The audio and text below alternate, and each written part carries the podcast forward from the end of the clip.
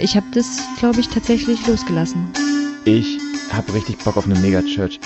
Vielleicht müsste ich die Bibel anders lesen wie Luther zum Beispiel. Mal gucken, ob wir da noch zu einer anderen Frage kommen, aber wir fangen einfach mal damit an.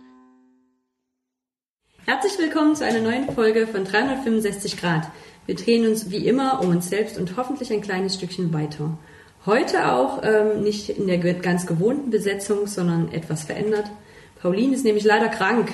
Wir vermissen sie sehr und hoffen, dass sie ganz bald wieder gesund wird und wieder mit dabei ist. Ähm, aber heute haben wir eine, ähm, zum ersten Mal einen Gast dabei, und zwar Chris aus Köln. Jo! genau. Chris sagt gleich selber nochmal was zu sich. Ähm, und weil wir Chris heute da haben ähm, und ähm, er einen eigenen Blog schreibt, zu dem er gleich noch mehr sagt, ähm, werden wir also nicht heute, alleine. Ich schreibe den ja, nicht alleine. Das muss ich immer zusammen. dazu sagen. Ja, Ja, genau. Ähm, werden wir uns heute ein bisschen mit dem Thema beschäftigen, müssen Christen und Christinnen politisch sein? Chris, schön, dass du da bist. ja, danke, dass ich hier sein darf. In Halle, im wunderschönen Halle. Genau. Genau. Magst du was zu dir sagen, wer du bist und ähm, wie es kommt, dass du heute da bist? Wer ich bin, oha. Ähm, ja, wie es kommt, dass ich hier bin? Das ist einfacher, meinst du, als zu sagen, wer du bist? genau. Ähm, ja, wir sind ja so ein bisschen vernetzt auch. Ähm, ähm, genau, ich habe so ein Blogprojekt, Gottes Links heißt es, ähm, wo wir uns eigentlich so ein bisschen mit äh, äh, politischen Themen aus christlicher Perspektive beschäftigen. Ähm, genau, bewusst auch ein bisschen diesen provokanten Titel. Das sollte so ein bisschen Punk sein und ein bisschen herausfordernd sein. Ähm, genau, sich po politisch eben auch zu positionieren und so. Deswegen haben, haben wir das so gewählt mit diesem Begriff. Genau, und wir, wir beide haben uns auf dem Freakstock kennengelernt. Genau, weil wir. Er meint mich und ähm, Genau. Die Hanna und ich, weil wir dort von einem Podcast-Projekt aus meiner Gemeinde, ich bin in einer Mosaik-Gemeinde, Community-Gemeinde in Düsseldorf und wir machen einen Podcast-Remix-Podcast und mit dem waren wir auf dem Freakstock. Sehr empfehlenswert. Wer Und haben wir 365 diskutiert. Grad mag, kann sich gerne durch die Folgen von Remix hören. Das ist auf jeden Fall auch super. Genau, und wir sind zum, ziemlich verwandt mit den ganzen Themen, die wir haben und so. Genau, und so hat sich das ein bisschen ergeben, dass wir ins Gespräch gekommen sind und so. Ja, cool, dass du heute hier bist. Ähm, auch von mir noch einen Moin Moin. Äh, ich erkläre noch mal kurz, warum äh, ihr zwischendurch heute so einen anderen Richtig. Sound habt und so lustige Nebengeräusche hört. Ihr nimmt heute mit bei uns am Frühstück teil. Äh, es ist ein verregneter Sonntagmorgen. Es ist Sonntagmittag, aber okay. Es ist, es ist, äh, es ist, ja, Brunch. Brunch. Ähm, und äh, ihr dürft mit uns am Frühstückstisch sitzen und über ähm, Politik reden. Was macht man nicht lieber, als am Frühstückstisch über Politik reden? Das stimmt, das passt eigentlich richtig. Eigentlich noch über Glauben, das ist noch schlimmer. Jetzt fehlt noch, was fehlt noch? Ähm, Ex-Freunde. Dann, dann hätten wir das perfekte Frühstückstischgespräch. Oha. Ähm, ist, ich, Vor allen Dingen fände ich spannend, wie ihr euch über eure Ex-Freunde unterhaltet. Ja, komm. Ja. So. okay, lass, na, Moment, Das. Outing, das Outing findet statt. Das heißt, das Gender-Thema können wir auch noch mit reinnehmen. Das wird nochmal irgendwann später wahrscheinlich kommen. Wir können uns über, über Brotaufstriche unterhalten oder über spannendere Fragen, wie zum Beispiel, also du sagst ja schon sehr klar irgendwie, ähm, dass, dass du Thesen hast dazu, dass jeder Mensch, äh, dass jeder Mensch eigentlich irgendwie politisch ist. Ist, ähm, warum machst du denn eigentlich einen Blog dazu, wenn das doch eigentlich, also warum machst ausgerechnet du einen Blog zu der Frage, Gott ist links ähm, oder ist Gott links, wenn jeder doch politisch ist? Bist du besonders politisch? Ähm, ja, das kann man schon so sagen. Also es gibt eine persönliche Biografie dazu, warum ich ähm, gerade diese Themen Links und Gott zusammenbringen möchte. Ähm, und das ist die, dass ich so ein bisschen in zwei Welten aufgewachsen bin. Also mein Vater war Pastor irgendwie Zeit seines Lebens in der Ansgar-Kirche früher und später Vineyard und so. Und ich war halt in diesem christlichen Rahmen. Und parallel bin ich so ein bisschen an der, am Rande der autonomen Szene in Hamburg ähm, aufgewachsen. Genau, war auch mal strenger Kommunist eine Zeit lang. Na wohl, das ich war eigentlich nicht strenger Kommunist, aber ich fand das mal spannend. Das Genau. ist mutig, das in Ostdeutschland zu sagen. Das sitzen ist Halle. wahrscheinlich mutig, ja, ja, und es sind auch Jugendsünden. Ähm, genau, aber das ist eben eine ganz interessante Erfahrung gewesen, weil es ist in beiden Welten so, äh, dass die jeweils andere Welt total äh, verteufelt wird. Also wenn du unter Linken bist, ist Glaube und Religion einfach ähm, das Opium fürs Volk und die Verdummung und äh, genau, einfach das Instrument eigentlich letztlich auch eines Kapitalismus, um Menschen zu unterdrücken und äh, ähm, Und äh, unter Christen ist halt einfach ähm, ist quasi das Linke total verschrien. Ne? Da ist halt jede Form äh, von gesellschaftlicher Organisation, die Gerechtigkeit, die für Gerechtigkeit sorgen soll und so im Prinzip eine Unterwanderung ähm, ähm, christlicher Werte in einer gewissen Weise. Darf ich da kurz reinhaken? Mhm. Weil ich glaube, das müssten wir einschränken. Ansonsten würden manche Hörer und Hörerinnen zu Recht ähm, rebellieren. Dann, da musst du dir, also das müssten wir klar eingrenzen auf ein bestimmtes christliches Spektrum. Weil wenn ich, also vielleicht ist es auch nur in Ostdeutschland so, das weiß ich nicht, aber Evangeli evangelische Christen sind hier zum Teil sehr engagiert, auch gerade politisch. Also da fallen mir allein mhm. schon in Halle fällt mir da ein Verein ein, wo ich sagen würde, die haben fast alle einen christlichen Hintergrund und sind mega politisch engagiert. Ähm, ich würde das sehr stark im evangelikalen Bereich sehen oder im freikirchlichen Bereich, wo ich jetzt so ein bisschen herkomme, ähm, wo man ganz oft tatsächlich, finde ich, die Gegenposition hat. Also zu dem, du guckst kritisch, Jan. Ich, ich habe mich das nämlich auch gerade gefragt, ähm, woher das kommt. Ich, ich habe dann an ähm, die Serie gedacht, die ich gerade viel gucke, ähm, The Americans, wo es eben um Russl Russland und Amerika zur Zeit des Kalten Krieges mhm. geht und dass mir dort immer wieder auffällt, dass das tatsächlich ja die Zeit war, wo eben dieses Linke als linksextrem und als kommunistisch und als schlimm sozusagen gebrandmarkt wurde und auf einmal das große Schimpfwort war und das Gegenteil eben das die Norm war. Mhm. Während jetzt es ja sozusagen gesellschaftlich eher andersrum ist, dass sozusagen rechts mit rechtsextrem gleichgesetzt wird und damit eben sozusagen ab, abgrenzt. Ähm, und ich kann mir vorstellen, dass das tatsächlich, ich frage mich auch, ob das daher noch kommt, weil ich sonst nicht erklären kann, warum ist, also warum ist links per se, es muss ja irgendwann mal diese Brandmarkung dann geben, um zu sagen, das ist schlimm.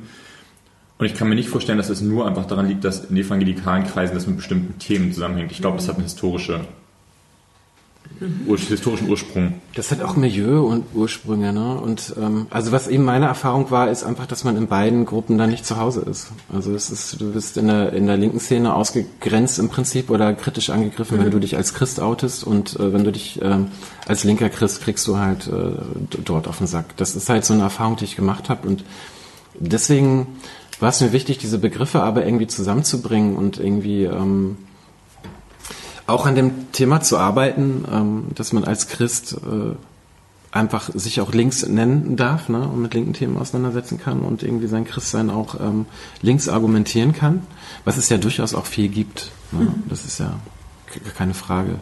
Ähm, aber aus meiner Biografie war das eben so eine ganz spannende Sache, das so zu machen. Und ähm, Genau, meine Erfahrung ist auch mit diesem Blog ja tatsächlich, dass sehr viel gelesen wird, gerade in konservativen Kreisen, was dann eben auch ganz interessant mhm. ist. Ne? Also, dass man eben es wirklich auch schafft, damit in einer gewissen Weise zu provozieren, ins Gespräch zu kommen, ne? auch über gesellschaftliche Themen. Ähm, und ähm, das natürlich auch einfach eine Chance ist. Ne? So, also manchmal ist es ganz gut, so ein bisschen zu provozieren. Ähm, das ist natürlich auch so, wenn man über das Thema Links redet, dass es einfach ein Riesenthema wäre. Ne? Also ich weiß nicht, das würde jetzt ein bisschen den Rahmen hier sprengen, das zum Beispiel definieren zu wollen oder so, weil man natürlich von Arbeiterbewegung, von Bürgerrechtsbewegung, von ökologischer Bewegung, von antifaschistischer Bewegung, das sind halt so viele verschiedene Strömungen, die dann eben doch auch ähm, ganz eigene Milieus und, und ganz eigene Motivationen halt auch haben hinter ihren Themen. Ähm, und das ist eben alles immer so links, ne? Und das mhm. ist natürlich dann auch schwierig. Ähm, Aber was ist denn für dich links? Ja, auch all das, ne? Das ist halt, hm. man kann. Ähm, Nicht eingeschränkter? Nee, man kann sich natürlich einzelne Diskurse rausnehmen und äh, sich dann dazu verhalten. Ähm, das ist, ist halt einfach schwer zu sagen. Also ich würde sagen, wenn, wenn man das jetzt mal, wenn man es runterbrechen will, das klassisch Linke ist halt die Arbeiterbewegung. Aber es gehört eben schon noch irgendwie heute alles dazu. Aber nicht jeder Linker äh, steht für alle diese Diskurse. Also es gibt ja auch viele Linke, die sich sehr engagieren äh, in der Arbeiterbewegung, in Gewerkschaften, Arbeit zum Beispiel mit Identitätspolitik, da weniger Interesse haben. So, das, äh, das gibt es dann eben auch.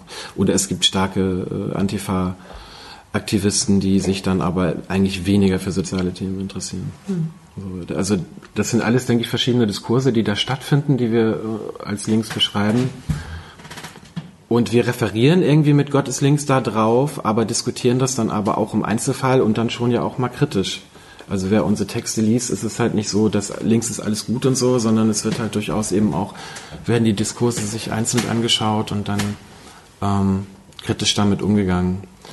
Und unter Christen ist halt so dieser, dieser Begriff links sehr, ähm, sehr negativ geprägt. Unter Linken ist Glaube sehr negativ geprägt. Und das ist, glaube ich, so etwas, wo ich gerne rein will, auch mit, dieser, mit diesem Blog. Wenn der auf beiden Seiten so reibt, dieser Blog, erlebst du dann eher auf der politischen oder eher auf der Glaubens-, Religionsrichtung, dass Leute das ähm, Aha-Effekte haben?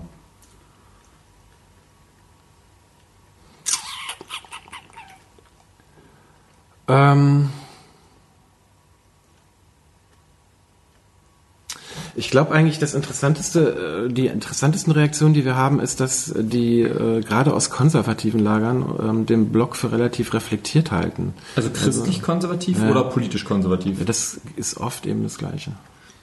Aber sind die Leute eher politisch, also es gibt ja schon einen Unterschied, ob ich in der, in der Kirche bin und sage dort, ich setze mich für, für konservative Werte ein oder ob ich in einem in der CDU-Mitglied bin oder ähm das Problem ist halt, dass es oft tatsächlich einfach deckungsgleich ist. Und das ist eben auch okay. gerade sowas, wo ich gerne rein würde, ne? weil ich auch meine, man kann ja ähm, christlich du durchaus konservativ evangelikaler sein, aber trotzdem ähm, zum Beispiel linke Politik vertreten ne? und trotzdem zum Beispiel für eine linke Sozialgesetzgebung oder so eintreten, ähm, was aber oft einfach nicht vorkommt. So und das sind, sind Themen, die wir dann zum Beispiel auch aufgreifen. Also ähm, ähm, warum ist es halt so, dass ich als, sage ich mal, Christ oder so eher dann dazu neige, eine CDU zu wählen, die aber eigentlich eine total neoliberale Wirtschaftspolitik fährt und was ja eigentlich mit meinen Werten, die ich als Christ habe, schwer vereinbar ist.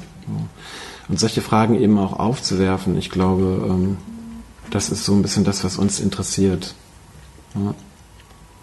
Also was wir halt viel machen oder was vor allem der Florian, mit dem ich den Blog zusammenschreibe, äh, viel macht, ist eben auch äh, im Prinzip linkspolitische Diskurse zu nehmen, ähm, sich biblische Themen dazu zu holen und das eben mhm.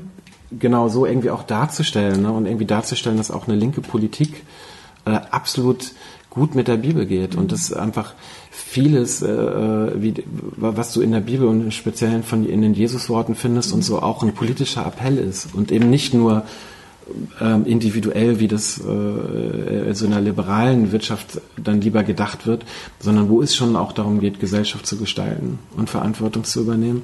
Und das versuchen wir halt irgendwie, ähm, das ist eigentlich, glaube ich, unser Anliegen, das zu zeigen und ähm, ich glaube auch, dass sich da viel ähm, verändert hat. Wenn du heute bei den Grünen guckst, es gibt viel mehr äh, Christen bei den Grünen oder so. Das war mhm. unvorstellbar äh, noch bei der Gründung dieser Partei.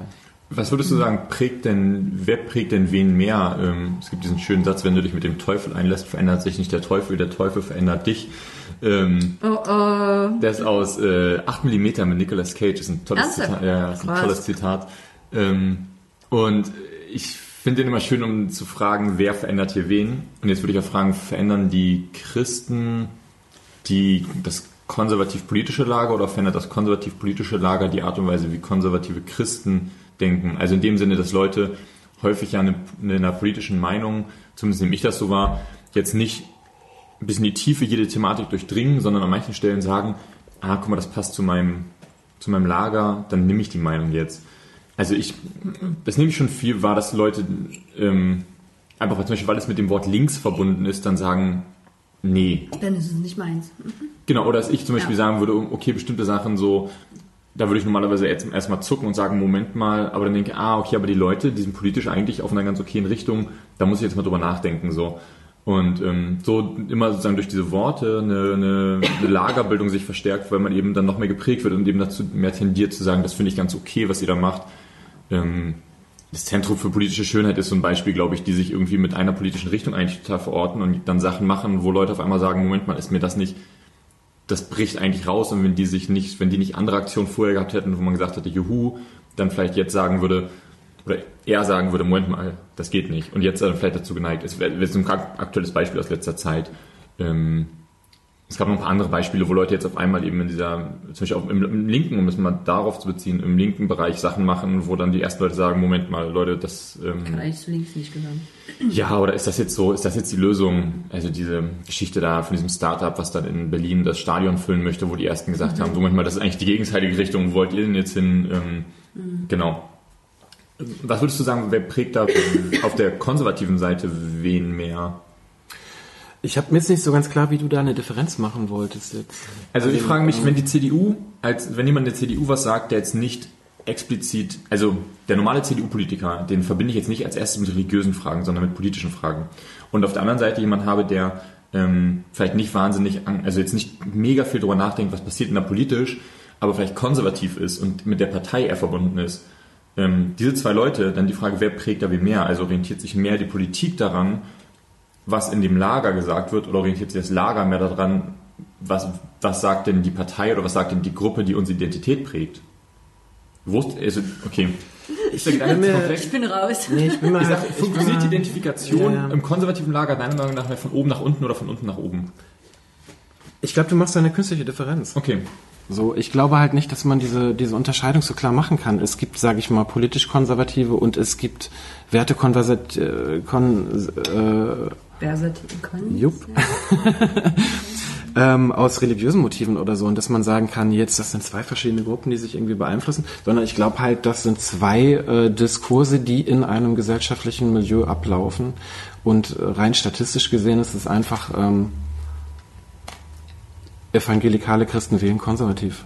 So, fertig, aus. Und es ist eher die Ausnahme, ähm, dass, dass das eben nicht so ist. Das heißt, es, es geht nicht nur um das Wählen, sondern sie reproduzieren auch konservative Diskurse, äh, konservative äh, Wirtschaftspolitik, konservative Sozialpolitik. Das ist einfach, ich glaube, man kann das nicht so auseinanderhalten ähm, und nicht sagen, ähm, das eine, das ist jetzt aus dem Glauben motiviert und das andere ist irgendwie aus einer politischen Zugehörigkeit äh, motiviert, sondern es ist im Prinzip ein Milieu, ähm, was ge gewisse Diskurse prägt. Ähm, genau. Und da, das ist eben auch genau das, wo ich, wo ich ja eigentlich rein möchte, äh, dass das einfach nicht unbedingt so bleiben muss. Ich würde reinhaken und zwar ähm, sind wir ja schon mega in der politischen Diskussion, wie, wer wie politisch ist. Aber die eigentliche Frage war, müssen Christen politisch sein? Ähm, was ich jetzt gerade raushöre, ist, ah, sie sind schon, sie sind nur blöderweise alle konservativ.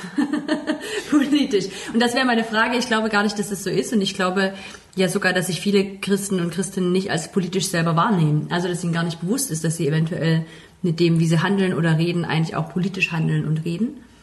Ähm, und da würde ich gerne noch mal einen kurzen, also ich würde gerne noch mal den Sprung zurück machen. Falls ihr den hinkriegt. Ja, Ich glaube, ich glaub, bei mir geht es in eine ähnliche Richtung, dass ich mich frage, sind denn alle Leute explizit oder wie explizit politisch sind denn die Leute? Ähm, oder hilft uns der Politikbegriff dann noch, wenn man sagt, die Leute sind politisch, wenn alles eh politisch ist? Also die Frage ist, wenn alles eh politisch ist, dann kann man den Begriff auch lassen und dann kann man einen neuen Begriff suchen, um eine Trennung zu machen, hätte ich jetzt gesagt. Was ist denn überhaupt politisch? Weil Aber ist eben- das nicht, das ist doch eigentlich jetzt eine künstliche Trennung, die du machst, ne? Weil politisch ist ja das Gemeinsame. Ne? Und Was ist politisch? Sag noch mal da bitte einen Satz mehr dazu. Wie Ja, das ist natürlich in unterschiedlichen Gesellschaften kann man das unterschiedlich definieren. Also ich denke, in einer Demokratie ähm, ist es halt ja einfach so, dass unser System so funktioniert, dass unsere gesellschaftlichen Diskurse äh, unsere, unsere Politik halt prägen. Das heißt, man ist in dem Moment politisch, wo du dich mit anderen zusammentust, äh, zu Themen, zu Diskursen und das tust du ja in der Gemeinde zum Beispiel auch. Wenn du dich in der Gemeinde zusammentust als Gruppe von 100 Leuten, vielleicht in einer Bewegung von mehreren hundert Leuten, Wertegemeinschaft bildest und so ist es politisch. So, das ist, also ich glaube halt, ähm, du hast halt diese Differenz nicht. Ne? Also wir haben jetzt nicht irgendwelche Herrscher, die wir wählen und die uns dann beherrschen, ähm, sondern wir haben Diskurse, die stattfinden, äh, auf die wir Einfluss nehmen. Genau. Und das ist im Prinzip auch das, was dann ähm, Ich, ich, die Gesellschaft halt prägt. Ne? Ja, also ich finde da einen ganz, ganz spannenden Punkt drin, weil ich glaube, dass es das für mich fast ist, dieses politisch Einfluss zu nehmen. Also sich bewusst zu sein, ich nehme irgendwie Einfluss auf das, was im Gemeinwesen, was im, Gemein, im Gemeinsamen irgendwie passiert. Und, und da wäre für mich schon so ein kleiner Punkt, dass ich sagen würde, ja, da ist tatsächlich sehr vieles von dem, was wir tun, politisch. aber es ist uns ganz oft nicht bewusst, dass es politisch ist. Also, keine Ahnung, wenn ich jetzt mir eine Gemeinde angucke, du kriegst so kritisch, deswegen sage ich mal noch einen Satz mehr. Ähm, mir ist ja manches zu wenig politisch, ne? Also, wo ich mir an mancher Stelle mehr Positionierung wünschen würde, auch in Gemeinden oder auch mal eine Predigt über irgendwelche Sachen oder eine AG, wo man sagt, wir setzen uns mit Sachen auseinander. Und ich glaube, da sagen dann halt viele Gemeinden, nee, das machen wir nicht, weil wir wollen uns irgendwie nicht politisch positionieren. Und auf der anderen Seite werden aber Predigten gehalten, wo ich so sage, ja, aber genau damit nehmt ihr Einfluss. Damit nehmt ihr Einfluss auf Meinungen von Menschen und damit ist es auch politisch. Und dann tut's doch bitte auch bewusst. Also dann sagt doch auch ganz bewusst. Ja. ähm, okay, Genau. Mhm. wir sind halt eine konservative Gemeinde und wir wollen auch das prägen, wir wollen das irgendwie vorwärts bringen, aber wir sind uns auch klar, dass wir damit politisch handeln. Ähm, und das wäre, glaube ich, für mich so eine Differenzierung, die ich mir sehr wünschen würde. Aber wie ist denn eine, also wenn ein, kann eine Gemeinde unpolitisch sein? Ja, in, in dem Punkt dann eigentlich nicht. Also aber dann nützt uns der, Be was nützt dann der Begriff? Hätte ich, also Entschuldigung, Doch. jetzt ist jetzt sehr auf den Begriff Doch, gehakt. aber, aber der, der nützt Was mir sehr wohl was, Ja, weil ich mir dann nämlich klar bin, ich handle politisch. Es ist ein reflexiver Begriff, Also ich der kann etwas damit, beschreibt. genau. Ja. Also ich kann damit sagen, ich kann, wenn ich jetzt sage, den gibt's nicht und jeder macht einfach, was er will, dann macht die Gemeinde immer noch Dinge und ist sich nicht dessen bewusst, dass sie damit auch politisch handelt. Das heißt, ja, für mich, dass es eine größere Auswirkung hat. Ich habe nicht nur eine Auswirkung auf meine kleine Blase und kann sagen, ja, das ist, wir können uns diese konservativen Diskurs so leisten, weil wir den wichtig und schön finden, sondern ich muss eigentlich drei Schritte weiterdenken und überlegen, okay, was macht es am Ende irgendwann mit unserer Gesellschaft oder Gemeinschaft? Das ist ja genauso für links. Also wenn ich eine Gemeinde habe, die da klar linksorientiert ist, auch da sich bewusst zu sein, ja, wir, wir handeln damit po- politisch. Und wir stellen uns damit auch offen hin, dass wir das tun. Das würde ich mir wünschen. Ich würde ja gar nicht widersprechen, dass eine Gemeinde nicht unpolitisch sein kann. Habe ich das jetzt richtig gesagt, eine doppelten Verneinung? Ich glaube. Ich würde jetzt die Frage stellen, aber könnt ihr mir ein Beispiel geben, nur damit ich es einmal verstanden habe, was ist unpolitisch? Also eine Handlung oder irgendwie sagen, wo ihr sagt, das ist unpolitisch. Also man muss ein bisschen da unterscheiden, einfach wie sich Gesellschaft auch verändert hat. Ähm, Das Unpolitische gab es auf jeden Fall, ähm, also zum Beispiel äh, Kant hat ja immer noch gesprochen irgendwie von, von privatem und öffentlicher Sphäre. So. Ich brauche es einfacher. Ich bin ein, ich bin ein einfacher Mensch. Ich brauche das, ich brauche das ohne Kant. Ich brauche einfach nur eine Handlung. Kannst du mir Nee, so, ich so versuche gerade, ich versuche es gerade zu beschreiben und es war einfach äh, in seinem Zeitraum einfach noch so möglich, weil du einfach eine herrschende Klasse hattest. Also du konntest einen klaren Unterschied machen zwischen einer herrschenden Klasse und einem privaten, ähm, was eben keinen politischen Einfluss hatte. Und das ist heute einfach schwer. Also du kannst heute nicht mehr klar sagen, ähm, wo ist die Grenze zwischen privatem und politischen, weil wir einfach nicht mehr regiert werden in der in dem Maße, als dass sich diese Grenze so klar herstellen ließe. Und ich finde tatsächlich schwierig zu sagen, ob die Gemeinde unpolitisch handeln kann. Ich finde, ich kann halt als Einzelner an manchen Stellen schon wieder unpolitisch handeln. Das würde mir reichen als Beispiel. Kleinen oder als zu zweit oder irgendwie sowas. Das hat für mich jetzt, das, das ist es so. Aber überall da, wo ich eine Gruppe bilde, die, die, die gemeinsam sich Strukturen erarbeitet, sich gemeinsame Regeln erarbeitet, finde ich, werde ich schon wieder politisch. Und ich finde an, an, an vielen Stellen, ich habe zum Beispiel total lange gebraucht, um zu verstehen, dass meine Arbeit eigentlich politisch ist. Ja. Also das ist, ähm, ich habe hab mich da immer so ein bisschen mit mir gehadert. Mein Vater, der ist eigentlich sehr politisch engagiert und das ist aber in unserer Familie kaum vorgekommen. Ne? Also der war jetzt die letzten Jahre Bürgermeister, aber auch davor immer schon in dem Ort, in dem ich aufgewachsen bin, mega aktiv. Und irgendwann, aber, als ich dann erwachsen war, habe ich so gedacht, ist ja krass, hat auf uns überhaupt nicht abgefärbt. So, also der ganze Rest hat sich irgendwie gefühlt von der Familie überhaupt nicht mit Politik auseinandergesetzt und nichts. Bis ich dann irgendwann mal verstanden habe, dass ich ja mit meiner Arbeit, die ich mache, also als, als Referentin, ähm, wo ich ganz viel zu Themen wie Beteiligung mache, zu ähm, wie können wir gut miteinander umgehen, wie können wir unsere Teams und Organisationen gestalten, an bestimmten Stellen dann doch sehr politisch sogar unterwegs bin.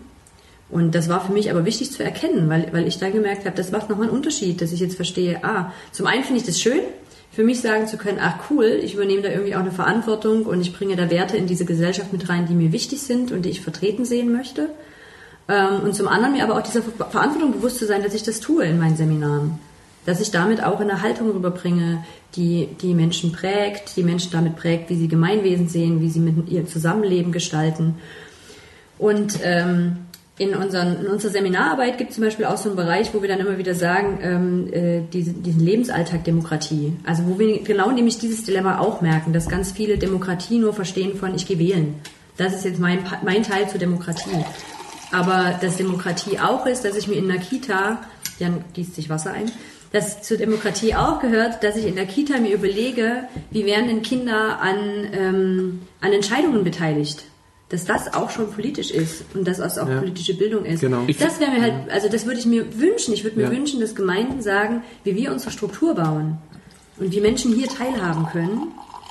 Das ist jetzt Kaffee von Chris. Wir müssen das, glaube ich, auch nicht jedes Mal kommentieren. Wir können einfach akzeptieren, dass die HörerInnen jedes Mal genau, noch auf Klo müssen, wenn sie diesen Podcast hören. Und ich weiß nicht, wie laut das ist. Wenn Das ist super, das ist ein angenehmes so, Ja, dass man denkt so, oh, ich glaube, ich könnte mal wieder aufs Klo gehen. Ah ja, okay, gut, schön. Dann, äh, Okay, aber dann nutze ich diese Pinkelpausen Ja, hier, diese, äh, um, mal, um mal die, also noch zu sagen, warum ich darauf so rumpoche, weil ich mit dieser, Aus, also diese Aussage, alles ist politisch oder jeder Mensch ist politisch oder man kann nicht unpolitisch handeln, die wird für mich halt eben deutlich spannender, wenn es irgendwie eine Möglichkeit, also wenn es ein Gegenteil gibt. Wenn es kein Gegenteil gibt, es, gibt von Gutenberg, glaube ich, der hat damals irgendwie, glaube ich, mal so einen Satz gesagt, wo er gesagt hat, so, ah ja, ich bin ja ein Zorn Politikon, diesen philosophischen Begriff da gesagt hat.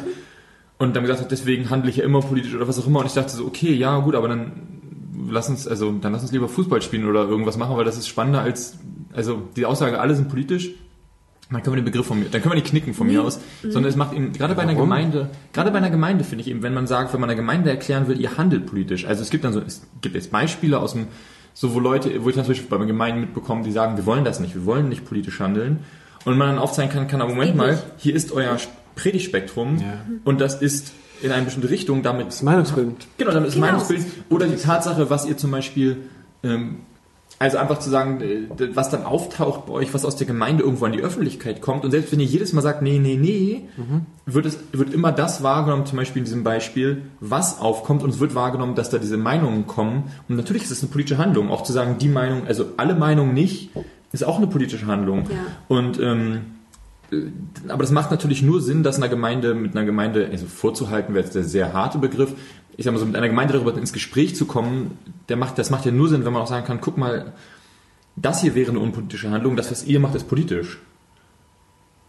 Ich, aber da bleibe ich bei dem Punkt, dass ich sage, in dem Moment, wo ich eine Gruppe bin, die Strukturen vorgibt, die andere Menschen prägt, kann ich das tatsächlich nicht mehr.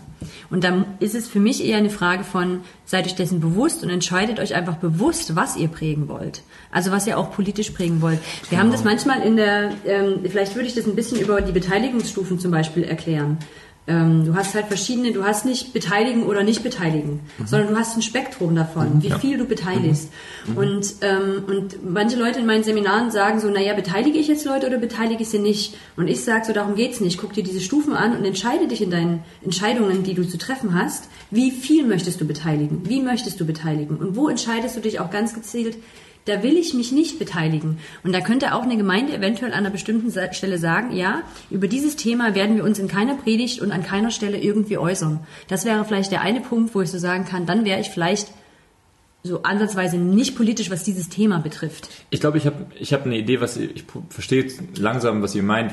Ich glaube, das Problem ist nicht, dass die Gemeinden nicht unpolitisch sein können. Ich glaube, das Problem ist, dass das Umfeld, das wir immer politisch ist und dass du das, ich fand den Begriff prägen viel spannender, als zu sagen politisch sein, zu sagen, ihr prägt automatisch, weil ihr, ihr habt einen Einfluss auf Menschen und das heißt, wenn ihr, wie ihr handelt, findet so in einer Form, jetzt mache ich eine Handbewegung, die natürlich keinen Sinn macht im Podcast, das ist, das ist wie so eine, wie so eine Backform sozusagen, ihr geht da wie so eine Backform, wie so eine Plätzchenform in die Welt rein und ihr geht halt in einen politischen Teig und damit formt ihr politische Plätzchen. Es geht nicht darum, dass ihr als Backform, als Plätzchenform politisch seid. So würde ich es jetzt formulieren. Und zu Ja. sagen, solange ihr mit Menschen arbeitet und Menschen in irgendeiner Form beeinflusst, handelt ihr politisch. Zumindest in den Rahmungen, in denen wir leben, in Demokratie und so, ist das, ist es halt so, ja. Ich würde auch nochmal, ich habe parallel ein bisschen gegoogelt und ich würde parallel nochmal ganz kurz die Definition von Wikipedia reingeben über Politik. Man kann sich darüber streiten, ob man das jetzt gut findet oder nicht. Aber ich fand die jetzt gerade nochmal hilfreich. Politik bezeichnet die Regelung der Angelegenheiten eines Gemeinwesens durch verbindliche Entscheidungen. Sehr allgemein kann jegliche Einflussnahme, Gestaltung und Durchsetzung von Forderungen und Zielen in privaten oder öffentlichen Bereichen als Politik bezeichnet werden. Und da finde ich mich genau wieder. Also mit dem, dass ich da an mancher Stelle mir wünschen würde, auch, dass, ähm, dass Gemeinden sich dessen mehr bewusst sind, dass sie auch mit dem, wie sie ihre Strukturen gestalten und wie sie zum Beispiel Entscheidungen leben, ähm, damit eben Menschen prägen oder auch, auch, genau, also auch so eine Idee von einer politischen Richtung vorgeben. Also ich finde diese Idee des Unpolitischen auch irgendwie nicht völlig verkehrt, da irgendwie drüber nachzudenken. Also ich hatte als ein Seminar gemacht äh, in der Uni Köln, ich habe ja da Bildungswissenschaften studiert und saß da mal vorne in einer Vorlesung und dann ähm, hat eben ein äh, Kommilitone gefragt, ähm, was ist mein Recht, äh, was, was ist mit meinem Recht auf Desinteresse? So, und ich glaube, das ist schon, dass man das schon, dass man irgendwo schon diese Möglichkeit einräumen muss, zumindest einer vermeintlichen äh, un, äh, Unpolitik, äh, unpolitisch sein, eines vermeintlichen unpolitisch Seins. So, meine Güte. Aber ähm, genau, ob das dann strukturell wirklich tatsächlich so gegeben ist. Ähm, ich glaube schon, dass Menschen auch das Recht haben zu sagen, genau wie du das Recht hast, nicht zu wählen oder so. Das Recht zu sagen, ich möchte mich eigentlich nicht am öffentlichen Diskurs beteiligen. Wo ich an der Stelle tatsächlich, jetzt wird es natürlich, wir werden, der dreht jetzt ein bisschen ab, der Podcast, aber das ist okay, wir machen eine abgedrehte Folge heute. Ich will an der Stelle sagen, dass ja der Ort, in dem man reingeboren wird und die Tatsache, dass ein Staat sich nun mal unter anderem aus einem Staatsvolk zusammensetzt, das nun mal etwas ist, was man nicht bestimmen kann. Also ich glaube, in einer Demokratie, wo das Volk herrscht, du wirst sozusagen, das ist halt wie wenn du, früher wurdest du halt irgendwie als Königssohn reingeboren und da hattest du auch nicht viel Auswahl, ob du jetzt König wirst. Heute wirst du ins Volk geboren und hast halt nicht viel Auswahl, ob du, du bist halt Herrscher. Genau. In so, und deswegen sozusagen hast du, ich glaube, ich würde tatsächlich an der Ja. Stelle sagen, du hast keine Möglichkeit, ähm, Ja. nicht Dem auszuweichen. nicht, du hast keine Möglichkeit, ihm auszuweichen, außer du wechselst das Land in ein Land, wo es halt das Volk nicht herrscht. Also Ja, auch oder machen. außer, außer du nimmt auch zu. kannst ist ein auch Trend. einen, kannst auch einen Führer wählen, genau. Genau, zu sagen, so wir wollen das nicht mehr. Ich habe keinen Bock mehr auf die Verantwortung. Was vielleicht übrigens an der Stelle ganz spannende, das habe ich noch nie so drüber nachgedacht, ein, den Reflex erklärt, ähm, Faschisten zu wählen, Ja, klar. weil man dann sagt, ist, also ich habe normalerweise gesagt, diese, das kommt daher, weil, man, weil die die Antworten bieten. Ich würde jetzt fast sagen, das ist ja ganz spannend, darüber nachzudenken, ob manche Menschen Faschisten wählen, wenn sie überfordert sind von den Fragen der Zeit, Ja. weil sie sagen, Auf jeden ähm, Fall. ich möchte das nicht mehr verantwortlich für sein. Ich hätte bisher immer gesagt, die, die liefern die Antwort, aber die nehmen mir die Antwort ab. Ja, ja, genau. Ja, ja. Das ist ja auch, womit, womit Populisten arbeiten, sowohl rechts als auch links, ne? Also, dass man halt im Prinzip. Und wir müssten ja jetzt ganz kurz sagen nochmal, dass ähm, wir gerade ja nur die Frage gestellt haben, müssen Christen, Christen politisch sein? Vielleicht haben wir gerade ein bisschen beantwortet von, sie sind es, ob sie es wollen oder nicht. Aber die Sache ist, wir sind ja jetzt gerade sehr davon ausgegangen oder haben vielleicht so einen Konsens, dass wir sagen, wir wünschen, die wären ein bisschen mehr links ähm, oder demokratischer oder was auch immer. Aber es wäre ja auch, also sie können auch einfach politisch konservativ sein, aber sie sind dann halt Absolut. trotzdem politisch so. Ne? Und ich glaube halt, sich dessen dann an dem Punkt irgendwie bewusst zu sein, ist halt wichtig. Also ich muss jetzt gerade drüber nachdenken. Ich hatte gerade vor kurzem eine Diskussion mit einer Freundin, die ähm, in der Gemeinde ist, die halt super international ist und von dem her ist sie halt, ähm, also ist in dieser Meinung vollkommen ganz klar eine, eine Bewegung gegen AfD und so. Also das ist total klar gesetzt. Und gleichzeitig ist es aber auch eine Gemeinde, die ganz wenig, also finde ich relativ wenig Beteiligung bietet. Und wir hatten eine harte Diskussion darüber, ähm, wie demokratisch muss eine Gemeinde sein. Und wo sie dann halt eben meinte, nee, es müssen nicht alle mitentscheiden. Und manche Menschen wollen auch überhaupt nicht mitentscheiden. Die, die wollen es nicht, die haben die Kompetenzen vielleicht auch nicht dazu oder die Fähigkeit nicht dazu, wo ich mich schon wieder streite und denke, aber dann will ich sie ihnen beibringen. Ähm, aber sie halt gemeint hat, nee, und ich kann das doch auch nicht von jedem abfordern, dass man sich beteiligt. Und da finde ich aber eigentlich ganz spannend, dass es so eine Mischung ist. Ne? Also, dass sie auf der einen Seite ganz klare Positionen haben, die nicht konservativ sind und an anderer Stelle, also einfach durch ihre Vielfalt, die sie so in ihrer Gemeinde haben und an anderen Stellen aber wiederum ganz konservative Punkte vertreten. Und finde es eigentlich schon wieder interessant. Also, dass da so eine Mischform, das wäre eigentlich cool. Ne? Also, wenn, wenn da viel mehr so eine ja. Mischformen entstehen, wo wir halt sagen, welche Punkte wollen wir denn tatsächlich vertreten und stärken und gar nicht unbedingt irgendwie die politische Richtung wollen Ja. wir verstärken oder sowas. Das fände ich ja zum Beispiel auch spannend, wenn man zum Beispiel die linke, äh, das linke Spektrum mal wieder ein bisschen auseinanderdröselt und vielleicht auch sagt, ja, okay, sozialpolitisch bin ich vielleicht links, wertepolitisch bin ich vielleicht konservativ, so. Das fände ich zum Beispiel für Christen, für manche Christen eine ganz gute Lösung, so. Ja. Wenn, wo man irgendwie vielleicht auch weiterkommt und, äh, ja. Ja, cool. Ist dadurch vielleicht auch einfach gar nicht verkehrt, diesen Begriff links zu nehmen und darüber einfach auch mal wieder mehr zu reden. Ja, ich würde gerne manchmal diesen Begriff politisch abtrennen von diesen Einordnungen schon, also Ja. von den Polen, also auch, konservativ, ist- links ja. ähm, etc.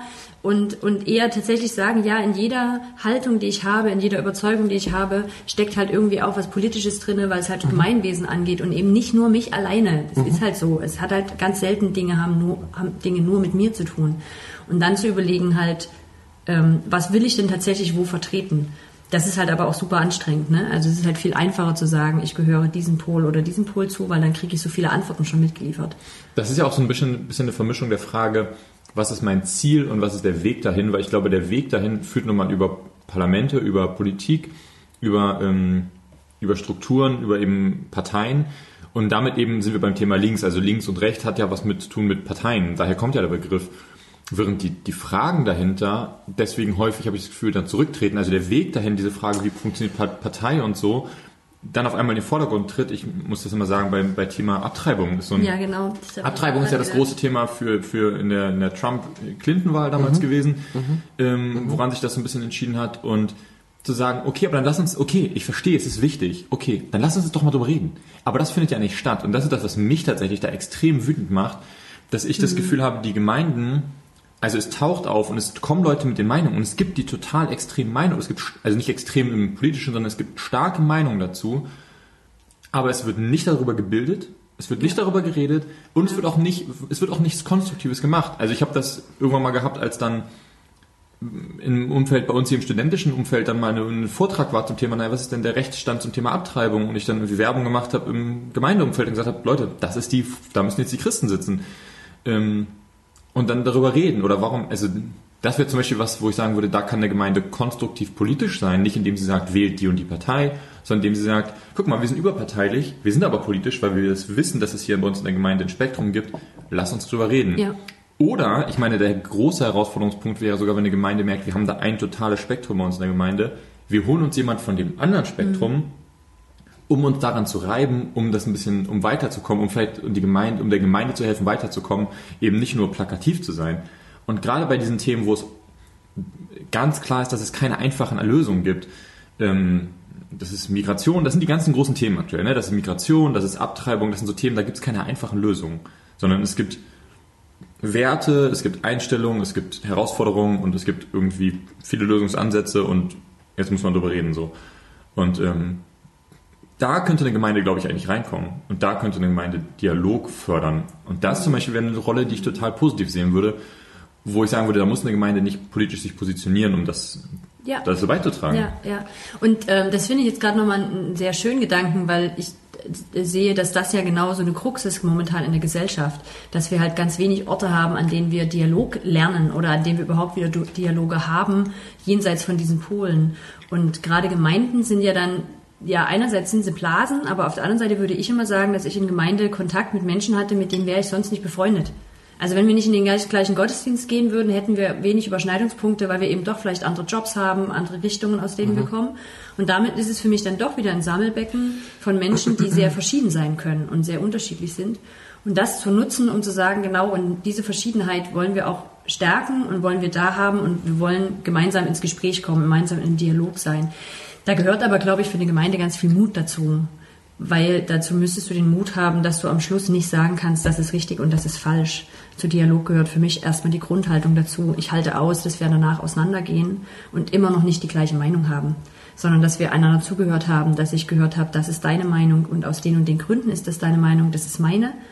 Und dass wir aber genau wissen, ich darf danach rausgehen mit der Meinung, wie ich sie habe. Oder vielleicht hat sie sich ein bisschen verändert, vielleicht habe ich noch irgendwo was dazu gewonnen. Und, ähm, und das ist, genau, also das fände ich ein Mega-Gewinn, wenn Gemeinden das schaffen würden. Ich weiß, dass wir das in der Gemeinde mal probiert haben, ähm, als es die ganze, Flüchtli äh, die ganze Flüchtlingsfrage gab, dass wir so einen Juristen eingeladen haben, der einfach mal tatsächlich Fakten auf den Tisch gelegt hat. So, wie viele kommen überhaupt, wie sieht es aus mit Zahlen, bliblablub. Das hatte ich damals mit angeleiert und ich war echt, ich war einfach super enttäuscht. Ich meine, wir sind eine Gemeinde von, ich weiß nicht, 200, 300 Mitgliedern. Und ich glaube, es waren 20 Leute da an dem Abend, wenn es hochkommt.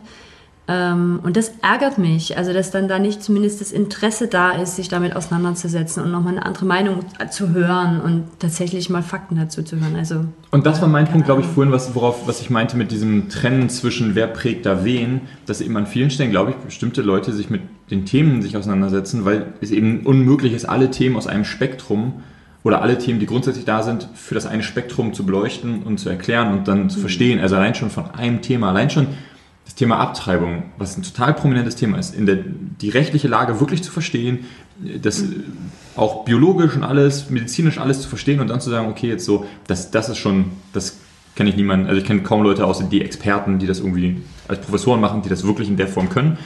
Und ähm, dann zu merken, okay, das heißt, am Ende übernimmt man häufig dann doch als Identität, also einfach die Identität einer, einer politischen Blase. Und das ist dann eben da die Frage für mich so, ne, also an der Stelle, wenn die Leute sich, also entweder die haben alles schon alle gewusst, was zu bezweifeln ist, oder die waren einfach so, ich weiß schon was, also ich habe meine Meinung, ich brauche da keine Fakten. Und, das, und ich probiere es eben immer gerade ein bisschen, also ein bisschen unrichtungsmäßig zu formulieren, weil ich behaupten würde, es ist auf beiden Seiten an vielen Stellen so, habe trotzdem natürlich eine Prägung, wo ich sagen würde, auf welcher Seite das gesund ist, auf welcher Seite das ungesund ist, weil die eine Seite besser ist als die andere. Aber das ist natürlich auch ein Zirkelschluss. Ja. Ich glaube, es ist schon völlig legitim, sich Meinung zu bilden. Ähm, und zwar auch immer so auf dem Wissensstand, wo man gerade ist. Also ich glaube auch, dass es, dass eine Demokratie immer diese Herausforderung hat, dass einfach, ich meine, jeder, ich meine, wenn ich überlege, wo, wo war ich vor 20 Jahren? Ich habe kaum noch irgendeine Haltung, die ich vor 20 Jahren hatte. Halte es aber trotzdem für wichtig, dass ich die, dass ich die damals auch schon vertreten habe. Und ähm, ich, ich glaube, es, Demokratie wird immer da schwierig, wo wir uns nicht mehr zuhören. Ne? Und wo wir irgendwie im Prinzip, und das ist leider strukturell in Gemeinden ja auch oft so, dass wir eben eine Einheitsmeinung oder unsere Meinung unserer Gruppe dann äh, durchdrücken und die als Lehrmeinung dann dargestellt wird und damit einfach uns dann auch nicht mehr zuhören. Ich glaube, da wird es dann immer schwierig. Ich glaube schon, oder ich würde schon jedem Menschen zugestehen, egal wie stark er sich mit dem Thema beschäftigt, aber zum Beispiel zum Thema Abtreibung eine Haltung zu haben. So. Ja, Und genau. Das finde ich schon, finde ich schon legitim. Ich finde auch, nicht- ich möchte auch niemandem absprechen, damit dann eine Haltung zu haben. Ich möchte nur sagen, ja, wobei die Anschlussfrage wäre eigentlich, wann wird es denn kritisch? Also was ist der Punkt, was ist der Grund, warum meiner Meinung nach zum Beispiel die Leute politischer geworden sind in den letzten Jahren auf beiden Seiten? Wenn man jetzt mal eine Seiten, das ist natürlich eine sehr spaltende Formulierung, aber die, wenn man das jetzt mal so nimmt, zu sagen, die, Leute, die Welt ist politischer geworden in den letzten Jahren, ich glaube, der Grund ist, weil die Leute eben auf der einen Seite, weil, weil die Leute sagen, stopp, Moment mal, bis hierhin und nicht weiter, wir haben, ein, wir haben ein Problem, was eben zu groß geworden ist. Und das auch in beiden Lagern, die sich da so bilden. Eben auf der einen Seite, weil die Leute sagen, hier passiert irgendwas, was nicht okay ist, und die anderen sagen, das, was ihr da macht, ist das, was passiert, was nicht okay ist. Und diese Entwicklung, das wäre jetzt vielleicht dann auch mal eine spannende Weiterfrage, zu sagen, ist sozusagen, gibt es einen Punkt eben, wo das dann doch zu Ende ist? Gibt es auch einen Punkt, wo man dann als Christ sagt, ähm, Moment mal, hier ist die rote Linie. Ähm, was ich zum Beispiel politisch für mich mittlerweile sagen würde. Also ich habe irgendwann mal, ich habe hab auch lange damit gerungen, mir diese Frage zu stellen, müssen also wir müssen noch darüber reden und es ist Demokratie und wir müssen was aushalten und die Demokratie hat Mechanismen, die sie selbst schützen und sowas, diese ganzen Sachen. Ähm, Im Grundgesetz gibt es da also Werkzeuge, um das Grundgesetz zu schützen, etc., etc., etc., wo auch gelernt wurde aus der Vergangenheit. Aber jetzt zu merken, naja, am Ende, ähm, das bröckelt, dieses Selbstverständnis dass das irgendwie alles sich so allein reguliert und dann irgendwann zu sagen, vielleicht müssen wir doch aktiv irgendwann mal die, die Politik verteidigen, indem wir zum Beispiel sagen, das, hier ist Stopp, hier ist Schluss, Ende. Ähm, und ich erlebe andere, die da eben probieren, die in diesem Zwischenspalt leben als Christen und das probieren deutlich mehr, also die das eben eher salomonischer sehen und sagen, die allen zuhören, mit allen reden und das ist doch okay. Naja, aber das gibt es ja zum Teil, ne? Also es gibt ja, ich weiß gar nicht, ob das das Toleranzparadigma oder so heißt, oder Ja. Paradoxon, ähm, wo man sagt, so, naja, ich kann halt ähm, nichts tolerieren, was dann selber auch die, also nichts mehr toleriert. Also jede politische Richtung, die, wenn sie an die Macht käme, ähm, auch nicht mehr Vielfalt toleriert, die kann ich eigentlich auch nicht tolerieren in einer Demokratie, weil ich damit ja ne, auf irgendeine Dauer eventuell die Demokratie selber kaputt mache. Womit man als Christ ja tatsächlich manchmal auf einmal an den Moment kommen kann, wo man sagt, ich muss da als Christ meine Religion, wenn ich eine bestimmte, also da sind wir vielleicht bei diesen Sachen von dir, wo du gesagt hast, wie wäre es denn damit, da die Werte zu haben und da die Politik zum Beispiel so, dann kann es auf einmal sein, dass, dass ich sage, ja, meine, meine, meine Religion muss ich eigentlich, der Gegenüber kann ich nicht tolerant sein, weil sie halt Sachen möchte, zum Beispiel theologisch, die ich politisch nicht okay finde. Also zu sagen, ich, ich möchte in meiner Gemeinde Menschen, die, homo, die homosexuell sind, nicht ähm, in Funktion lassen, dann zu sagen, Moment, aber meine Politik, meine demokratische Politik sagt, das ist, oder das Gesetz sagt einfach, das ist nicht okay. Und dann zu sagen, wie löse ich das auf? Ja gut, eine liberale ähm, äh, Politik oder auch Ethik löst das ja insofern auf, als dass sie, dem, dass sie die Diskurse da trennt. Ja, Also du kannst für dich persönlich ja zum Beispiel Werte formulieren, würdest aber dann in einer Demokratie eben auch äh, äh, ähm, wiederum für das Ganze denken. Ne? Also du lehnst vielleicht für dich persönlich irgendeinen Lebensstil ab, würdest aber nicht erwarten, dass alle, also dass alle sich daran halten oder so. Also trotzdem gleiche Rechte für alle Lebensweisen zum Beispiel. Ähm, das ist ja im Prinzip so, was eine liberale Ethik macht. Ähm, das ist da auf jeden Fall eine Möglichkeit, dann auch mit solchen ähm, Paradoxon, also keine Toleranz der Intoleranz und so umzugehen und da eben auch zum Beispiel Grenzen zu setzen und zu sagen, okay, ähm, äh, wo etwas verfassungsfeindlich wird, also wo es, wo es die Freiheit der anderen irgendwie, also wenn meine, in dem Moment, wo meine Gruppe die Freiheit der anderen einschränkt, ist es halt, äh, da muss man halt die Grenze setzen. Ähm, und da ähm, kann man, muss man im Moment halt nach rechts vor allen Dingen die Grenze setzen. Ähm, äh, jetzt habe ich gerade den Faden verloren. Aber ich glaube, dass das ein Rahmen ist, der in der Politik eigentlich ganz gut funktioniert und wo man eben auch zu Kompromissen finden kann. Wobei da ja tatsächlich es einen Unterschied gibt, was der höchste Wert? Ist der höchste Wert die Demokratie oder ist der höchste Wert der, die Religion? Und das kann sich schon widersprechen an der Stelle. Also gerade wenn es eben darum geht zu sagen, ja. am Ende, Genau. das, also was ist Ja. der Letztwert, wer wird am Ende dann, wer muss am Ende siegen? Ähm, Und das wäre auf der einen Seite eben zum Beispiel die Demokratie über allem und auf der anderen Seite Gott über allem. Und wenn man das Gefühl hat, das widerspricht sich aber, Genau, aber da würde ich jetzt, also das ist ja genau eine Diskussion, die ich auch oft habe, oder auch gerade wenn es so um Demokrat, Demokratien, Gemeinden geht, dass dann ganz schnell gesagt wird, ja, aber in der Bibel finde ich gar keine Demokratie. Also das war in dieser Diskussion jetzt kürzlich auch so, in der Bibel finde ich das ja, dass einer sagt, wo es lang geht und alle anderen müssen mitmachen. Ja.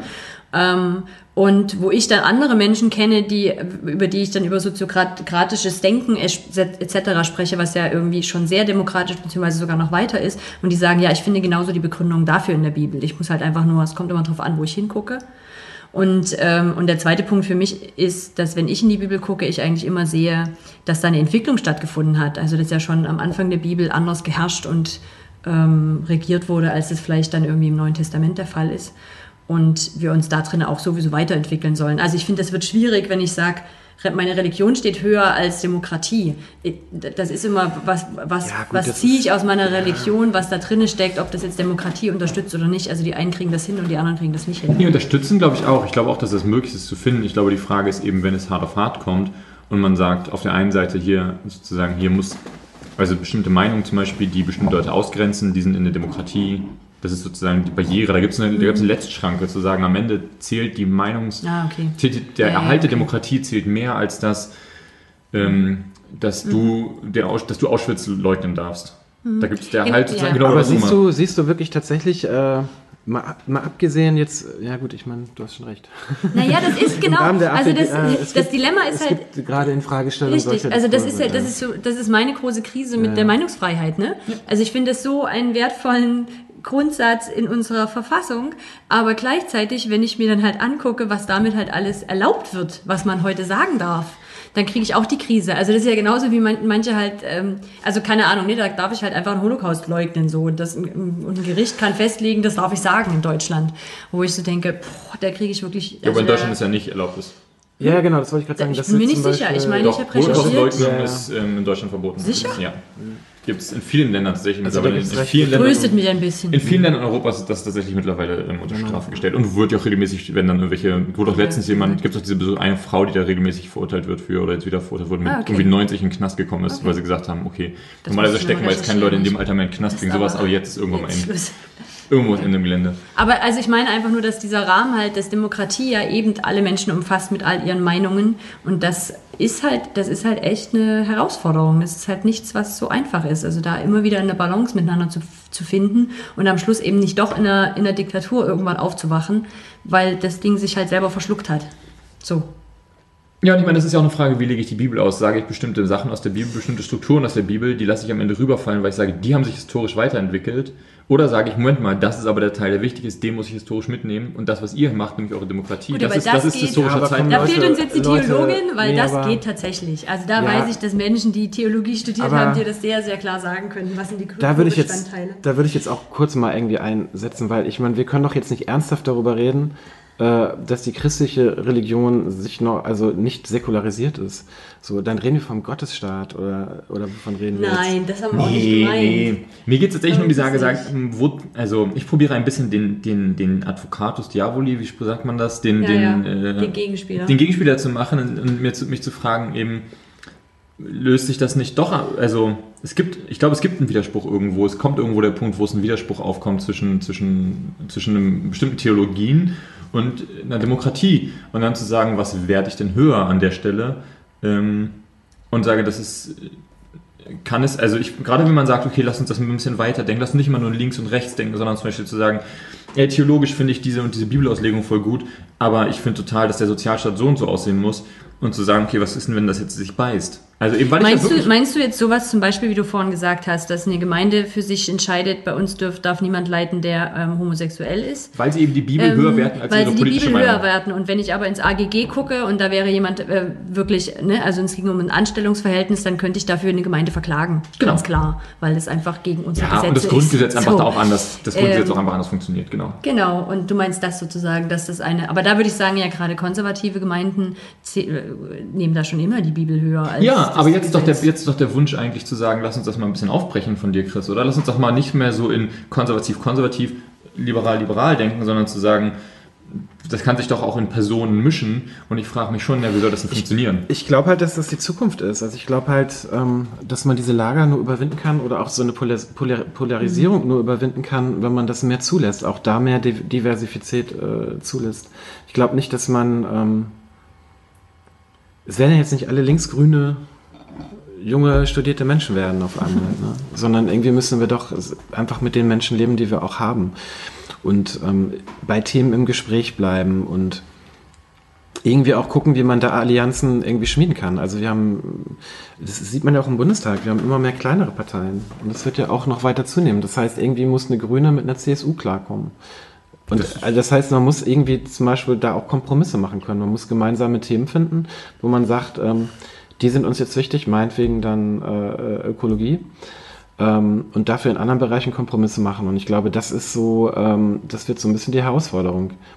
Ähm, Ich und das find würde ich mir zum Beispiel auch hinsichtlich Sozialpolitik durchaus wünschen, weil es gibt ja durchaus äh, auch eine christliche Soziallehre, äh, die sehr kompatibel ist dann auch wiederum mit, mit linken Milieus, so, wo man irgendwie doch auch ins Gespräch kommen kann.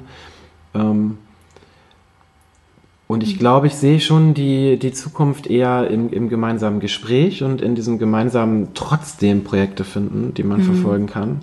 Und es wird sich keiner durchsetzen oder so. Ne? Das ist so, glaube ich, das, was, wo, man auch realistisch sein muss. Ich meine, wir haben auch mittlerweile irgendwie, was weiß ich, äh, vier Millionen Muslime in in Deutschland, die auch eher konservativ ticken.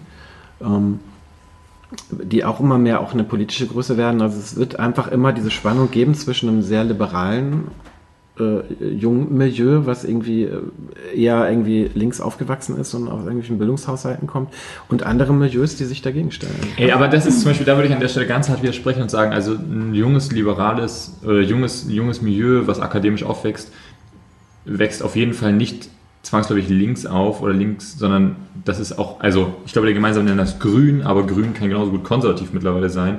Und ich glaube, dass gerade wenn man sich anguckt, wer denn die AfD zum Beispiel wählt, man auch einen hohen Anteil Akademiker hat. Und ich glaube, dass deswegen die, und gerade wenn ich mir auch so überlege, so was macht, was, was macht denn so, so in so groben Zügen die Gen Z auf die, die Zoomer, ähm, was macht die aus, dann denke ich, die kann ich mir super als Konservative vorstellen. Also ich glaube, die nächste Generation mir als konservative Generation vorzustellen, fällt mir überhaupt nicht schwer. Ich Ja. frage mich aber eben gerade deswegen, was ist denn der... Ich, äh, ich, ich jetzt Aber überhaupt ich nicht wollte- so, also wenn man sich die Shell also- anguckt oder so, ich ganz wollte- ich- sorry, überhaupt nicht. Ich wollte also von der ganz jungen Generation, die Generation Z kommt, weiß ich nicht genau, inwiefern die da schon vorkommt. In der Shell Jugendstudie? Ähm, Ich wollte aber Eigentlich ich wollte eigentlich auf den Punkt draufkommen, auf das Konservative. Entschuldigung, das wollte ich nochmal zurück, weil es, glaube ich, viel spannender ist zu fragen. Wir haben doch diese, da gibt's eine, es gibt eine konservative Gruppe und ich glaube, die Diskussion, die die Linken jetzt führen müssen, ist eigentlich, wie kann denn eine gesunde konservative Gruppe aussehen? Weil wir gerade, also ich sag mal, wir jetzt, ich nehme uns jetzt mal als, als Linke irgendwie hier so im Rein, ich gebe jetzt mal diese Rolle des Gegenspielers auf. Was wir ganz oft ja machen mittlerweile, ist eigentlich irgendwie Grenzen setzen sprachlich, wo wir sagen, das geht aber nicht. Das war eben diese rote Linie, die ich eben Ja, angesprochen ja. habe, zu sagen, das ist nicht okay, das ist nicht okay. Ähm, Pauline hat die ja auch mit reingegeben. Genau, und auch zu sagen, hier, also hier sind, hier sind Nachricht. Grenzen. Jetzt zu sagen, okay, dann lass uns doch mal konstruktiv äh, den Leuten unter die Arme greifen und sagen, okay, ihr müsst jetzt nicht alles cool finden, ihr dürft eure andere Meinung haben, Mhm. aber wie, wo ist denn da der, also wo ist denn der Rahmen? Deswegen eben auch dieses Problem mit dem Widerspruch christlich ähm, was da auf einmal aufkommen kann bei einer bestimmten Auslegung, zu sagen, es muss doch einen Rahmen geben. Was ist denn der Rahmen einer guten, Kon weil zurzeit ist, findet sich eben viel wieder in der li- liberalen Wirtschaftspolitik Ja, also und sowas, haben- was ich jetzt nicht als den Ja, Rahmen der, der, der Konservativen sehe. Nein, also wir haben ja, wir haben einen Gesellschaftsvertrag äh, abgeschlossen nach, den, nach dem Zweiten Weltkrieg im Prinzip, der eine gewisse Säkularisierung halt auch beinhaltete. Also dass man einfach auch trennt zwischen privatem Ansichten und eben demokratiefördernden äh, Maßnahmen, also dass man wirklich auch diesen Unterschied machen kann. Ich lebe meine Region im Privaten, aber ähm, ich, ich schreibe das nicht im Gesetz fest. Das war am Anfang, das hat sich dann ja auch erstmal entwickelt, so. Ich meine, das ähm, äh, Schulenrechte oder so, das so richtig durch ist es erst seit den 90er Jahren. Ja, bis, ja. bis heute ist, ist es auch noch nicht 100% gleichgestellt. Und ähm, aber ich glaube, das war halt dieser Säkularisier Säkularisierung ist halt der Prozess, den wir hatten. Also, dass man auch einen Unterschied macht. Ne? Und dass man einen Unterschied macht in seiner öffentlichen Meinung im Prinzip und privaten. Wobei, wie gesagt, wir haben ja vorhin diskutiert, dass es so eigentlich nicht mehr herstellbar ist. Ne? Genau, aber dass man doch irgendwie äh, diesen gesellschaftlichen, diese gesellschaftliche Vereinbarung hat, dass das so funktioniert. Ähm, ähm, und zwar schon aus dem Bewusstsein natürlich heraus, die Demokratie auch zu schützen. So. Ähm, und da glaube ich, ist es natürlich schon so. Äh, jetzt ist es, sind die Kriege lange her. So, und ich Mhm. glaube, das ist gerade auch das Erstarken wieder ähm, populistischer Strömungen, ähm, äh, die auch Demokratie in Frage stellen, natürlich schon viel damit verknüpft ist. Ähm, ähm, ja, so dass diese Angst halt auch nicht mehr da ist. Ne? Die Angst, wir könnten die Freiheit wieder verlieren oder so. Ich weiß nicht, Aber ich glaube, dass. Angst ist doch der Grundmotivator, gerade genau, die AfD zu wollte ich wählen. gerade sagen. Also ich finde, ähm, populistische Strömungen sind immer dann entstanden ähm, in der Geschichte, wenn es Umbruchssituationen gab, wenn Dinge auf einmal nicht mehr so sicher waren, wie sie bisher gewesen sind. Und das ist das, was wir einfach gerade ganz viel erleben durch Digitalisierung, durch die Umgestaltung des Arbeitsmarktes, Globalisierung. Finanzmarkt etc., Globalisierung. Ähm, Dass viele Dinge nicht mehr so sicher sind auf einmal, wie sie mal schienen, oder ich eigentlich mit einer viel größeren Komplexität lernen müsste, umzugehen, als ich vielleicht Ja, aber ich finde das auch immer so ein bisschen so ist ein vorgeschoben. bisschen einseitig, aber, Ja, ja. aber auf jeden Fall ein, ein, ein Erklärungspunkt, den ich un- unbedingt damit dazu nehmen wo- wollen Ich glaube auch, dass der legitim ist, aber ich glaube auch, unter diesen Bedingungen vor 20 Jahren ähm, hätte man trotzdem, wäre es trotzdem noch viel mehr tabu gewesen, irgendwie Demokratie in Frage Ja, zu das, das, das stimmt schon, das So, da ja. gebe ich dir recht. Da, da war das alles noch viel näher. Vom, Aber das ändert ja nicht an der Frage, was ist die Rolle, also wenn wir ein ganzes Lager haben, was gerade, ähm, oder eine ganze große Gruppe haben und eben besonders über die Christen reden, die sagen, ey, wir haben bestimmte Meinungen noch über, also noch, im Sinne von, nicht die werdet ihr bald ändern, sondern im Sinne von, die sind halt gesellschaftlich, hatten die einen Konsens vor 20 Jahren. Dann finde ich schon wichtig, sich irgendwann mal darüber Gedanken zu machen, was ist denn, oder mit denen auch in Dialog zu gehen, das wäre der Traum von mir, sich zu fragen, was ist, wie ihr denn eure Rolle in der Gesellschaft? Also ist die AfD die neue Rolle der Konservativen? Und da würde ich eben sagen, das fände ich, also ich ziehe irgendwo eine Linie, weil ich sage, die AfD will meiner Meinung nach die Demokratie abschaffen. Das kann nicht eure Rolle in der Demokratie sein. Eure Rolle in der Demokratie muss irgendwie, also es muss irgendwo eine Rolle für Konservative geben, die beinhaltet, dass die Demokratie weiter besteht. ähm, die, Aber- die sehe ich. Also da Genau, die- könnte ich dir eine Antwort geben Okay, drauf. aber wo? Weil ich sehe die weder, jetzt- ich sehe die jetzt nicht bei, also ich sehe die Doch. Mhm. konservativen Lager zurzeit nicht politisch. Doch, sind sie auch. Und ich glaube, ähm, das Konservative ist für mich immer so ein Bestand, also ein großer Bestandteil davon ist Bewahren von was Altem, also von alten Traditionen. Und das Konservieren. ist, genau. Und das ist, das hat eine Berechtigung, das ist wichtig. Wir können nicht alle Dinge ständig neu machen und alles neu denken. Und eine gesunde Konservative wäre für mich, äh, und das habe ich zum Teil auch im Gespräch mit Freunden, ist ein Erinnern an, aber guck mal, das war auch mal wichtig. Und ich möchte gerne, dass das auch zu einem gewissen Grad wichtig bleibt. Also ich weiß, ich hatte eine Freundin mal zu Besuch und wir haben uns über Familienverständnis unterhalten. Und ähm, ich habe ein sehr weites Familienverständnis, auch durch, durch meine Arbeit, die ich habe. Ne? Also für mich, ähm, ich freue mich über jedes Kind, auch keine Ahnung, was bei einem was, was einfach in einem Konstrukt aufwachsen kann, wo es zwei oder eine erwachsene Person hat, die für dieses Kind sich zuständig fühlt. Das Und ist drei? für mich Familie. Drei, ja, zum, wegen mir auch tatsächlich. Also ich, ich weiß, dass es für jedes Kind zum großen Teil wertvoller ist, als in irgendeinem Kinderheim aufzuwachsen, wo es keine Ahnung, wie viele ähm, Betreuer, Betreuerinnen hat, die auch noch ständig wechseln. Also dann lieber drei Personen, die konsequent sagen, das ist unser Kind, um dieses kümmern wir uns, das lieben wir, fertig so. Und dann war es trotzdem total wohltuend, dass sie dann an irgendeiner Stelle gesagt hat, aber Hannah, mir ist die Ursprungsfamilie total wichtig. Ich wünsche mir für jedes Kind, dass es Mama und Papa hat, die, die dieses Kind geboren haben und die da irgendwie zugehören oder dieses Kind adoptiert haben und dahin gehören und so. Und, und dann habe ich ihr hingehört und habe da erstmal den Widerstand innerlich gespürt und dann gleich so, ja, aber natürlich hat sie auch recht, jedes Kind hat da nachher auch Sehnsucht. Also, die, ne, also so zu, zu sagen, so ich will irgendwie mit meiner Mama und meinem Papa aufwachsen. Und wenn das so ginge, wenn wir eine so heile Welt wären, in der das möglich wäre, dann ist das natürlich auch was, was ich unterstütze und gut finde. Und das meine ich mit dem Bewahren. Also ich meine, dieses da, wo die einen halt zu liberal werden und die, die, die Grenzen zu sehr auflösen, da schätze ich Menschen, die auch wertvolle Dinge ähm, bewahren. Also auch wir hatten ähm, von Remix gibt es eine Folge zu Vielfalt, die bei beim Freakstock aufgenommen wurde und da hatte dann eine, ging es so um Bekenntnisse, also auch alte Bekenntnisse zu bewahren an manchen Stellen, zu sagen, Mensch, da steckt auch Weisheit drin, da haben sich Menschen lange eine Platte drüber gemacht. Lasst uns das nicht einfach über Bord werfen, über manche Sachen auch nicht, aber über manche Bekenntnisse auch. Lasst uns die mal wieder durchkauen und angucken. Aber gerne mit einer Freiheit, dass ich auch was verändern darf. Also vielleicht würde ich mir eine andere Motivation oder Energie dahinter wünschen. Also nicht bewahren, weil ich Angst habe vor dem Neuen, sondern bewahren, weil ich einen Wert sehe in dem, was wir da bewahren. Und umgekehrt, glaube ich, wäre es bei den, bei den Liberalen so ein Wunsch von keine Angst davor zu haben, dass wir auch alte Dinge, die schon immer so waren, einfach weitergehen. Auch wenn ich sie vielleicht noch nicht mal mehr ganz durchdringen und verstehen kann, einfach nur, weil ich einen Mhm. Wert drin sehe. Und auch da keine Angst vor Stillstand zu haben. Also da, wo die einen Ja. ja, Angst vor zu viel Wachstum haben, haben die an- anderen Angst vor zu viel Stillstand. Ja, manchmal vielleicht dann irgendwie auch ähm, Parallelwege zu gehen. Ich glaube, also ich habe, was ich so ein bisschen, oh, ich weiß nicht, das Thema wird, nee, ich mach's jetzt nicht auf. Naja, Äh, es wäre das, was du gerade sagst. Oder ich kann das, ich kann es mal so aufmachen. Ich komme ja aus einer LGBT-Gemeinde. Äh, wir sind eine, echt eine LGBT-Gemeinde, wo irgendwie die Hälfte schwul, lesbisch, äh, bi ist. Ähm, genau, deswegen darf ich das vielleicht sagen. Und zwar äh, ist es halt so, als diese, dieser ganze Diskurs war um die Ehe für alle, fand ich das einfach total schwierig, dass das so, sich so kra- krass nur in Pro- oder Ablehnung äh, äh, irgendwie ähm, etabliert hat, dass man nicht in der Lage war, darüber zu, äh, darüber zu reden.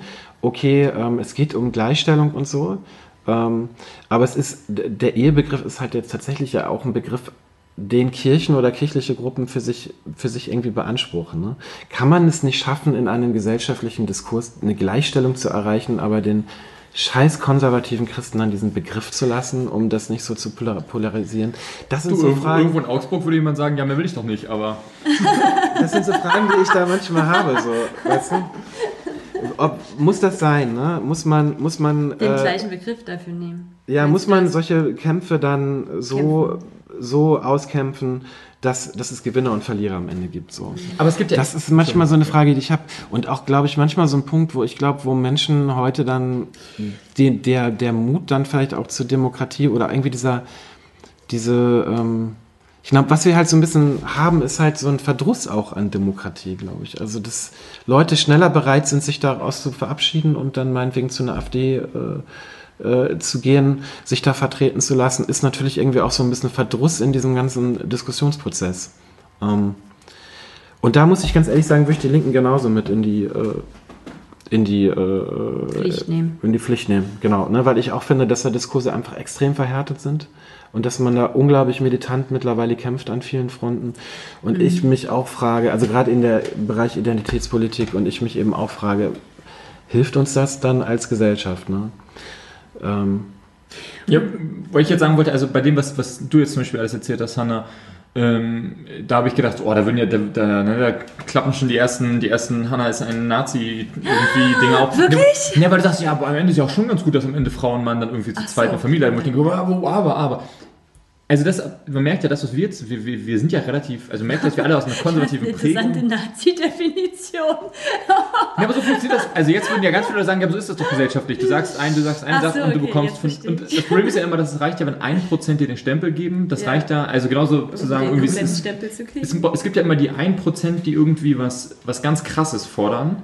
Das ähm, fand ich beim Thema Agenda, fand ich das immer ganz spannend, dass die Leute sich aufregen und aufhängen an so, so 1% Extremmeinung. Und ich sage, ja, Moment mal, das ist eine Extremmeinung, die irgendeine Wissenschaftlerin irgendwo oder ein Wissenschaftler irgendwo aufstellt, um diesen Dialog oder der das wirklich halt seit zehn Jahren hauptberuflich über Gender nachdenkt, der kommt halt mittlerweile an einem Punkt an, wo andere, die noch nie irgendwie sich darüber Gedanken gemacht haben, dass es sowas wie Gender gibt, fallen. Genau, weil die eben sagen manchmal, ich bin gerade bei dem Gedanken, es gibt Gender und die werden halt völlig überfordert von diesem Gedanken. Und so, aber so funkt das, das halt, Dass wir uns, uns an diesen extremen Punkten ja, und dass so, die, dass so ein Diskurs funktioniert und dass es extrem anstrengend ist, das ist ja, ähm, das merkt man ja auch, dass wir jetzt eben hier alle irgendwie doch schon noch relativ gemischt geprägt sind. Also wir haben alle irgendwie eine konservative Prägung, wahrscheinlich von zu Hause aus, haben uns dann irgendwie mal in eine linkere Richtung entwickelt und leben in so einem Widerspruch und sind darum bereit, Kompromisse aufzumachen. Aber also das haben wir jetzt schon in den letzten Minuten gemerkt, das ist ein super anstrengend, also da Ja. wirklich Richtung kommt, das ist super anstrengend. Und ich verstehe, wenn Leute irgendwann sagen, Ja. lass mich raus, ich gehe jetzt die AfD Ja. wählen. Macht, komm, wir, die, die sagen mir, die sagen mir, der Flüchtling ist schuld und so einfach ist das. Ich frage mich eben aber auch immer noch dann, wie kann, also, dann würde ich wieder sagen, Mensch, das wäre eine Chance für Gemeinden, weil an, Genau. das ist der, der Grund, glaube ich, warum das zum Beispiel bei der Ehe für alle dann so hart in so rechts, also in so Ja, Nein diskutiert wird, ist, weil es das ja erst diskutiert wird, wenn es dann wirklich zu einer Entscheidung gekommen ist, weil irgendwer eben gesagt hat, komm Leute, wir bringen das jetzt zu einer Entscheidung im Parlament. Weil, weil die Leute, da muss man ja zum Beispiel dann sagen, die Konservativen haben es halt blockiert, ne? Und auch das Gespräch. Und das ist eben so das, was mich dann, was mich dann halt auch immer ärgert. Also gerade das, dass eben die, die, die Gesprächsblockaden oft eben, eben eher von den Konservativen. Aber das, das, das hatten wir ja vorhin auch schon kurz mit dem, ähm, dem, dem Gedanken, dass es schön wäre, wenn in Gemeinden Dialoge entstehen würden, ne? gerade über unterschiedliche Meinungen. Und das geht aber eben nur, wenn ich hinten die Haltung auch habe, es dürfen, dürfen unterschiedliche Meinungen existieren. Ich muss kein richtig und falsch rausfinden.